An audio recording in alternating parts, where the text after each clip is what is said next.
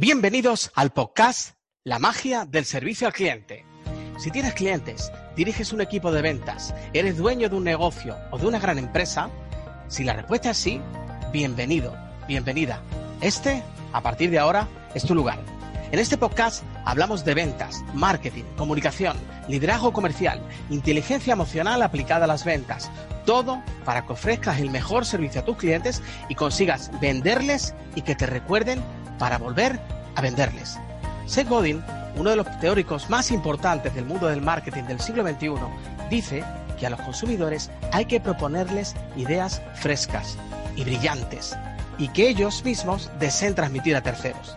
De esta manera tendrás lo que Godin denomina estornudadores, sneezers, que serán los encargados de propagar tus productos y servicios igual que un virus. Por mi parte, espero contagiarte con ese virus porque tengo un único objetivo en este podcast, darte contenidos de valor. ¿Cómo? Con personas interesantes a las que voy a entrevistar, con contenidos de vanguardia que te hagan pensar de una forma diferente. Soy David Blanco, tengo 27 años de experiencia escuchando infinidad de clientes y a muchos líderes de equipos comerciales. En todos estos años he aprendido una sola cosa lo más importante no es lo que dices, sino cómo lo dices. Bienvenidos al podcast La magia del servicio al cliente. Bueno, pues cómo pasa el tiempo. Hoy es ya 5 de marzo, martes, y todos los martes te traigo una nueva píldora teórica. Y hoy vamos con la segunda parte, la segunda parte de cómo desarrollar comerciales cómo desarrollar comerciales gracias al test DIS. Hoy vamos a ver la segunda parte. La semana pasada vimos tanto el perfil D como el perfil I y vamos a hablar del perfil S y el perfil C. Te recuerdo que el S tiene que ver con la seguridad, serenidad.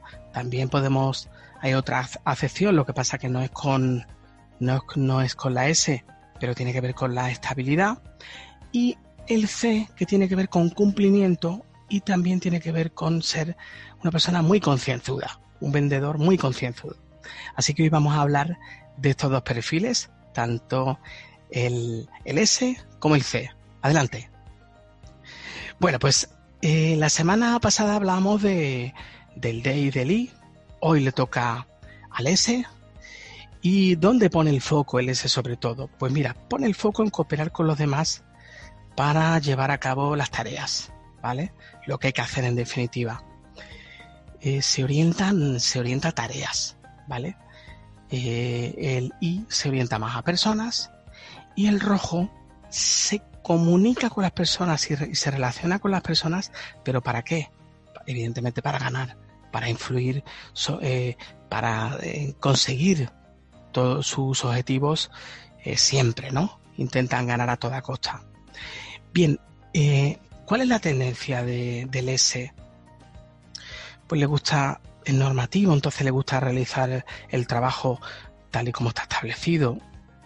Le gusta, no le gustan los cambios, por tanto le gusta estar siempre en un mismo sitio. Si tiene una cartera de cliente y mañana le cambia la cartera de clientes, te lo cargas, ¿vale? Te lo cargas.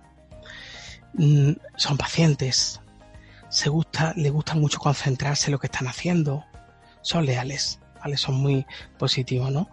Mm, le gusta escuchar con paciencia. O sea, si tú necesitas, si tú necesitas un comercial que escuche a un cliente, que tú sabes que es un cliente que hay que echarle tiempo, te interesa mandar y te interesa enviar a un comercial que sea ese. No envíes a un D, porque evidentemente el D imposible. El I, en cierto modo, sí, ¿vale? Aunque realmente realmente vas a conseguir mucho más con el S, porque el S que le sucede que se orienta mucho a proporcionar un buen servicio y le interesa mucho el servicio al cliente, para él es clave, fundamental. Así que mm, son buenos para tranquilizar a las personas, son buenos gestores emocionales, ¿de acuerdo? Luego, ¿cuál es, la, cuál es su debilidad? Pues que en ocasiones se ponen tanto en el lugar del cliente que se olvidan un poquito de los objetivos. Luego son un poco son un poco trabajadores en la sombra. no son cuando consiguen algo, no lo van aireando a los cuatro vientos, tienen más bien un perfil discreto, a diferencia del I o a diferencia del D, que estos necesitan a toda costa pues estar arriba y que todo el mundo los vea. Mm, evitan conflictos. Bajo cuando hay estrés de por medio, se puede volver un poco testarudo, un poco mm, son resistentes, ¿vale? ¿Cómo nos interesa relacionarnos con ellos para influir positivamente en ellos, no? Pues hay que promoverle trabajos que sean importantes y significativos, que aporten al equipo. Eh, permítele que se esté comunicando constantemente con, las personas, ¿vale? Eso para ellos eh, es importante, ¿no? El comunicarse con, con las personas. ¿Qué es lo que hay que ponerle límites muy claros, ¿vale? Mm, que todo tiene que estar muy bien definido, ¿no? Piensa que necesitan sentirse seguros, ¿no? Por tanto, necesitan unos límites y unos objetivos que sean muy claros. ¿Qué es lo que tenemos que desarrollar en ellos? Que se vendan más, que lo que ellos hacen pues sea un poco más, más visible, ¿vale? que también eh, aprendan a defender su punto de vista, ¿vale? En definitiva, que sean asertivos. Fijaos qué curioso que tanto con el I como con el, con el S tenemos que trabajar un poco la asertividad, ¿vale? Porque si recuerdas el I, mm, hay que trabajar con él en que aprenda a decir que no, y con el, y con el S ocurre exactamente igual, ¿vale? Bueno, y nos vamos con el último, nos vamos a ir con, el C, con el orientado cumplimiento. ¿Dónde pone el foco? Pone el foco en analizar las circunstancias. Son muy analíticos, ¿vale? Por tanto, mm, y se orientan mucho a que las cosas estén bien hechas, hacia la calidad, ¿vale? siempre son, lo he dicho en otros episodios, es como si tú, si tú tuvieras un auditor dentro de tu propio, dentro de tu propio negocio, porque van a hacerlo todo muy, muy bien. ¿De acuerdo? ¿Cuál es su tendencia? Su tendencia eh, son muy normativos, ¿vale?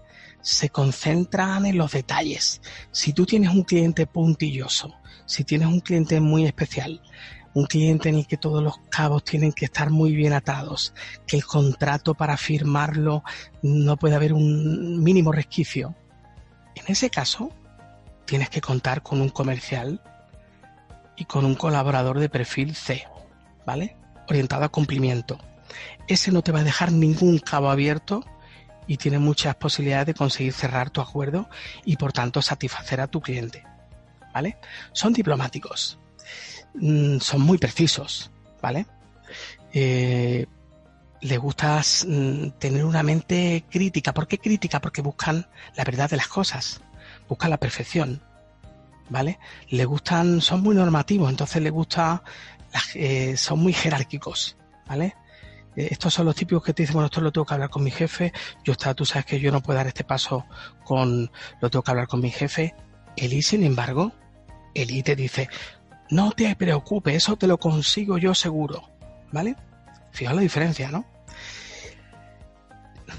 Son críticos, ¿Por qué? Porque son sombreros negros. Eh, dentro de la técnica de los seis sombreros para pensar de Eduardo Bono, tienen un sombrero negro. ¿Por qué? Porque tienen una orientación hacia la dificultad. Son expertos en pensar o en anticiparse en qué puede ir mal. ¿Vale? Claro, también a la hora de tomar decisiones mm, son complicados porque eh, tienen que medir hasta la presión atmosférica para tomar una decisión. Y entonces, claro, eso es complicado. ¿Cuál es su debilidad? Pues la debilidad es la parálisis del análisis. ¿De acuerdo? ¿Por qué? Porque evalúan demasiado. Porque se ahogan en información. Eh, fíjate, si tu cliente, tú conoces a tu cliente y tu cliente sabes que no le gusta que le abrumen de información, no le mandes a un C porque es que lo aburre, se te duerme. Y lo peor no es que se te duerma, sino simplemente que no llegas a un acuerdo con él, ¿vale? Bajo estrés se pueden volver como pues lo pueden, lo pueden cuestionar todo y además tienden pues, a evadirse, a aislarse en definitiva, ¿vale? Mm, se guardan las cosas para ellos. Por tanto, evitan confrontaciones, ¿no? Pero se guardan las cosas para ellos y eso no es bueno, ¿vale? Eso no es bueno. Así que luego, claro, son personas que les gusta tenerlo todo atado y bien atado. Entonces son el típico de letra pequeña, ¿no? Se mira la letra pequeña. Lo dicho, que si tú quieres cerrar un acuerdo y que no haya ningún resquicio y que quede todo atado y bien atado, tienes que contar, por supuestísimo, con un C. Bien, ¿cómo nos interesa relacionarnos con él? Pues te lo voy a decir. Nos interesa nos interesa relacionarnos con él, pues hay que darle mucha información. Necesita también sentirse seguros en ese aspecto, ¿no? Hay que darle muchos datos.